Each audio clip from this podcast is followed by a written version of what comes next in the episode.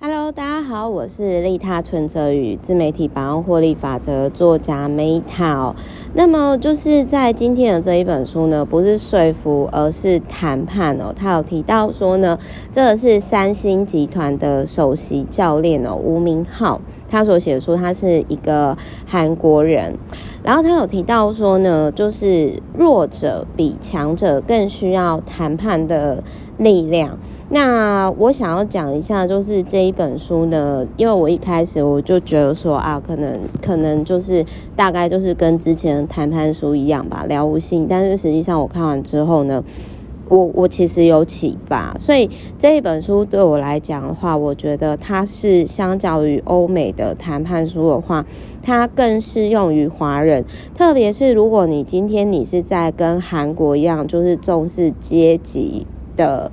国度或者是体制下，比如说公务啊，或者是大公司的机构，我觉得你可以参考这个部分。那他这一本书呢，他其实里面所提到的，呃，提到的就是那一种谈判方式，在商场上对我来讲也是有帮助的。那而且他有突破我心。领域的地方，就是有让我新启发，所以整体而言呢，这一本书我觉得就是我看完，然后呃，它会让我有可以去实做的地方，而且它有突破我以前盲点的地方，所以这一本书呢，呃，我个人给他是，就是我觉得他。在我的认定，我觉得它就是可以实作，而且带给我新灵感的好书。那比较缺点的是什么？缺点就是说，哎，一样的问题。梅塔是女生，所以就是她有些方式呢比较适合男生，但是对于女生有点还是不太接地气。但是我已经很谢谢，就是因为朋友关系，然后让我就是有看到这一本书。好，那我先讲一下，就是在商场上哦，我觉得蛮实用，而且有突破我新领域的地方，就是他说，你在任何谈判的时候，你要想象对方是五十一比四十九赢的，就是也就是双赢，也就是双赢。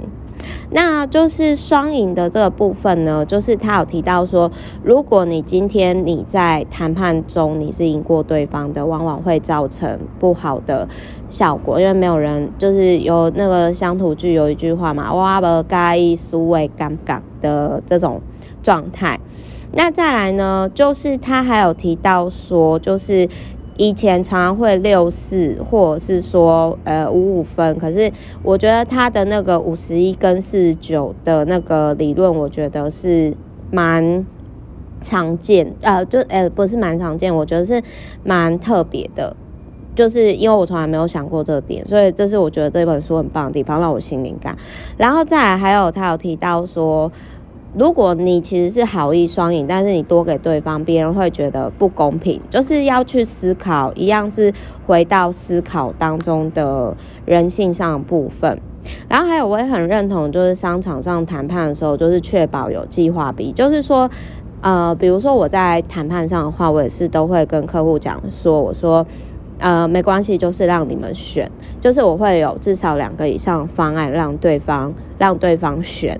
然后我也很认同他有提到说，如果你今天是供应者，就把目标定的高一点啊，然后如果你是采购者，就把目标定得低一点，在谈判上就很像，我就会说，我就会，比如说我以我们公司订阅服务来讲，我就会说。然后我们明年其实还是会再涨价，啊、事实上真的就是会涨价啦，对，因为就是大家都觉得太优惠嘛。但是如果我今天呃我是买东西的话，我就会说，哎，那除了我我可以付原价，可是如果我是直接一次付清，有没有什么优惠？就是这一定谈判上你一定要尽可能，也不是说凹别人，但是就是尽可能的。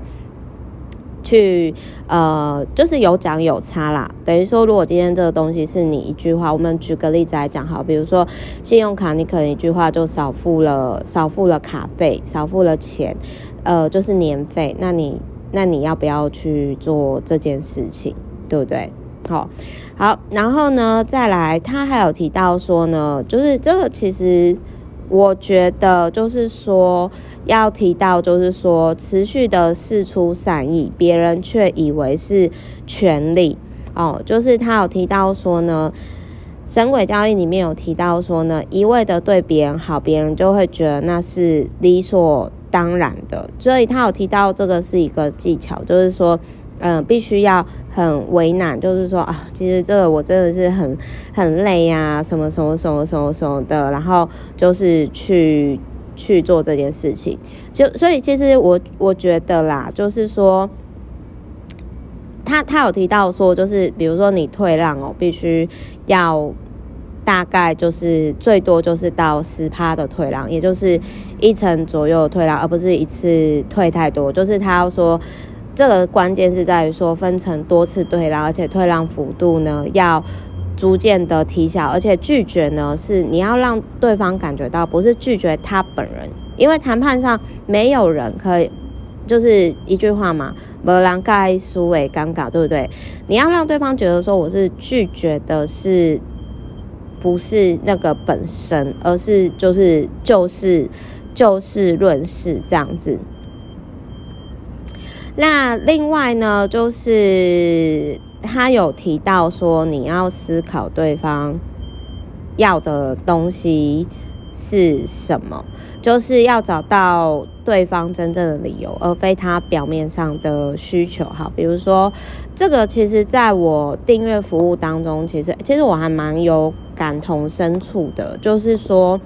嗯，我蛮感同身受的是这样子啊，就是说，有些人他订阅我服务呢，他表面上他是说 A，可是实际上呢，他真正要是 B。好，比如说，哎，不好意思，因为我现在人呢，就是啊，我现在每天都在那个就是。顶楼晒太阳，然后所以可能声音会比较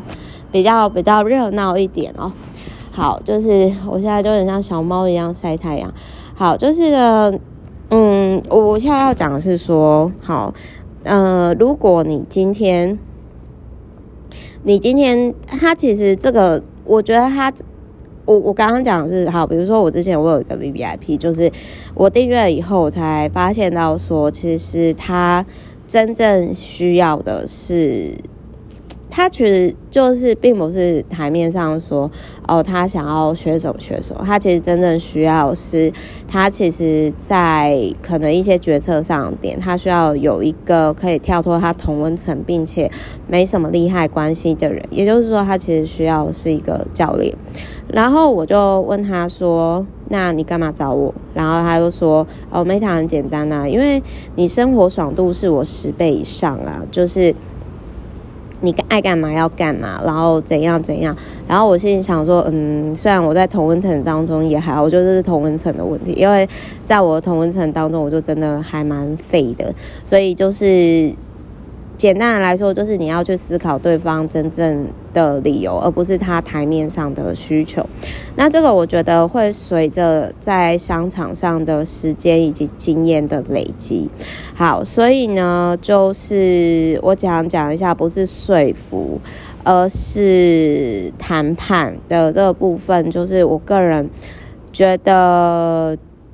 他让我对我来讲的帮助是，如果你今天是在商场上的女生，你想要理解男生哈父权社会男性的逻辑哈，特别是中年以上啊，看这一本可以少走一些路，真的。